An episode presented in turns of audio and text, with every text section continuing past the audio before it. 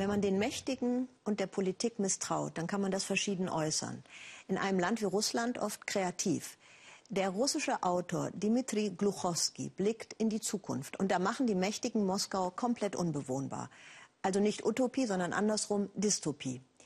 Dieser russische Autor, der scheint genau den Nerv, die Sorgen etlicher junger Menschen in Russland getroffen zu haben, beobachtet Birgit Firnig. Denn die bereiten sich nun tatsächlich richtig vor auf diese Zeit des Untergangs. Welche Kritik an der Politik könnte vernichtender sein? Moskau nach einer Atomkatastrophe.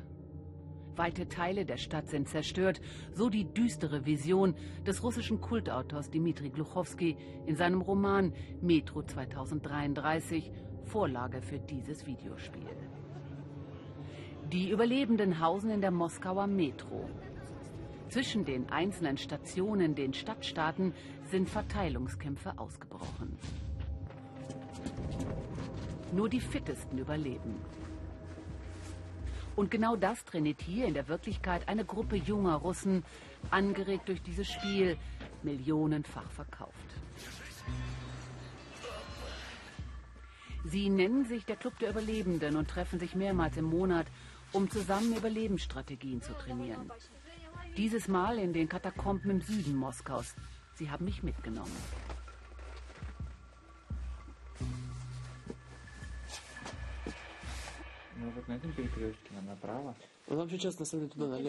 Gar nicht so einfach, sich hier in den unterirdischen Gängen zurechtzufinden. Hier kann man sich ganz schön verirren. Diese Karten haben Leute gezeichnet, die hier durchgelaufen sind. Sie sind zum Teil sehr ungenau, sie stammen nicht von Profis. Langsam tasten wir uns in den verwinkelten Gängen der Moskauer Unterwelt voran. Plötzlich ein Altar. Das ist eine russische Tradition, ein Ort, an dem man sich verneigt, ein Altar, an dem man seine Wünsche äußert.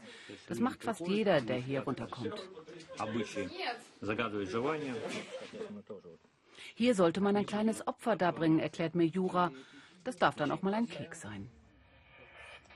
So sollen die Schutzheiligen der Unterwelt milde gestimmt werden und uns sicher an diesen wackligen Stützen vorbeilotsen. Die nächste Überraschung.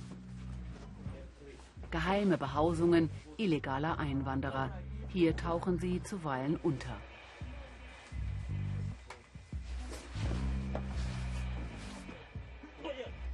Es ist das erste Mal, dass sie in diesen Katakomben sind.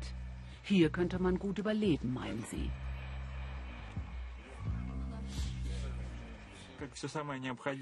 Würden wir hier stecken bleiben, wir hätten alles Notwendige dabei. Wir würden weder erfrieren noch verhungern.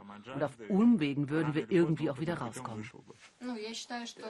Wie lange ein Mensch aushält, hängt eigentlich von ihm selbst ab, von seiner Willensstärke und von seiner Fähigkeit, genau zu beobachten. Man kommt nicht vor Kälte, Hunger oder Wassermangel um, sondern aus Verzweiflung. Solange man Hände und Füße hat, kann man immer improvisieren. Und deshalb setzen sie sich immer wieder solchen Extremsituationen aus, um dann im Ernstfall mit ihren Ängsten umgehen zu können. So wie die Welt gerade ist, wächst die Wahrscheinlichkeit, dass es zum Krieg kommt. Durchaus. Man spürt es. Überall werden Ängste geschürt und es ist, als suche man nach einem Vorwand für einen Krieg. Wir hoffen, dass es nicht zum Krieg kommen wird, denn es gibt ja Kernwaffen. Vertrauen in die Politik haben sie nicht. Im Videospiel in der Moskauer Unterwelt des Schriftstellers Gluchowski rettet sein Held Artyom die Überlebenden nach einem Atomschlag und baut mit ihnen eine neue Zivilisation unter der Erde auf. Millionen Russen fiebern mit.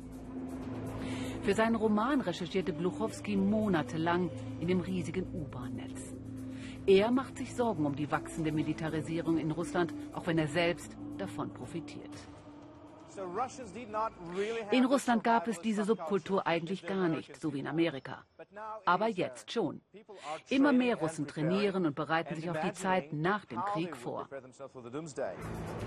Er ist überzeugt, die Regierung treibt die Militarisierung der Gesellschaft voran, um von den Problemen abzulenken. Es ist ein altes Mittel, die Bevölkerung zu kontrollieren und davon abzuhalten, die Obrigkeit zu kritisieren, indem man ihnen das Gefühl gibt, sie seien bedroht, belagert durch den Westen, der unsere Zerstörung will, vor allem Amerika. Deshalb finden wir im Alltag mittlerweile überall Elemente dieser Kriegskultur. Man will uns einreden, wir werden massiv bedroht und befinden uns fast schon im Krieg.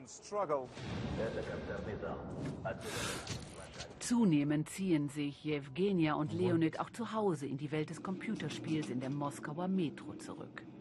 Im wahren Leben ist Jewgenia Lehrerin. Ich denke, man hat tatsächlich die Vergangenheit vergessen. Die heutige Generation weiß nicht, wie schwierig es damals nach dem Krieg war. Alle denken, ach, was ist daran schon so schwer? Wir werden schon überleben.